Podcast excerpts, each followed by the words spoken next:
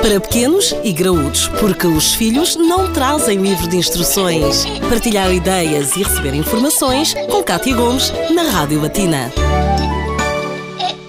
Mordidas, taladas e pontapés são alguns dos comportamentos das crianças que tanto estabilizam as que as rodeiam.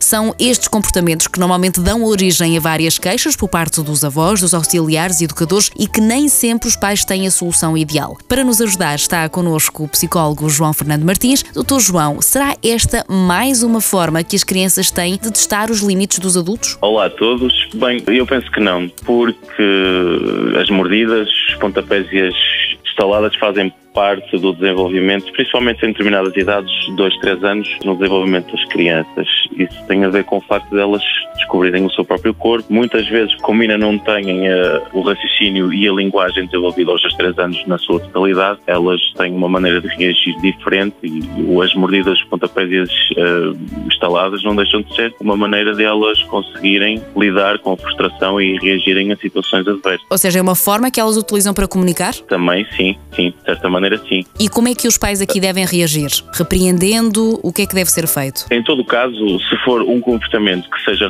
reprovável, os pais devem efetivamente repreender. Agora, há repreensões e há outras repreensões. Nós temos de ter em consideração que uma criança com 2 e 3 anos muitas das vezes não consegue compreender uma situação que seja para o, pai ou para a mãe alguma coisa que seja negativa, não é? Portanto, muitas das vezes a maneira como repreendemos a criança está diretamente ligada à maneira como ela vai reagir e como ela vai corrigir esse comportamento no futuro. Muitas das vezes um dos truques que poderemos fazer é, eh, se ela está a ter um comportamento negativo com outra criança, é retirá-la desse local para ela compreenda, por exemplo, que aquele comportamento foi uma consequência direta, ou seja, da brincadeira ter chegado ao fim com aquela criança especificamente, não é? Portanto, ela vai compreender no futuro que se tiver esse comportamento, provavelmente deixará de, de ter acesso brincar. àquela situação que lhe estava a causar algum prazer, sim. Ignorar não deve ser algo que os pais devem fazer de todo. Convém que não tem que ser punido, portanto, a criança tem efetivamente que levar com essa punição. Agora, os pais não podem é nunca deixar que a sua autoridade seja desafiada, ou seja, se os pais aplicam um castigo, convém que esse castigo seja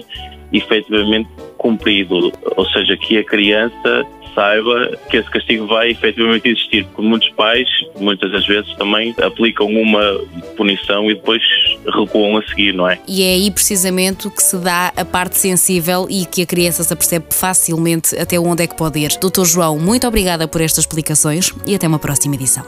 Para pequenos e graúdos, a vida de filhos e pais, de segunda a sexta-feira, na Rádio Latina.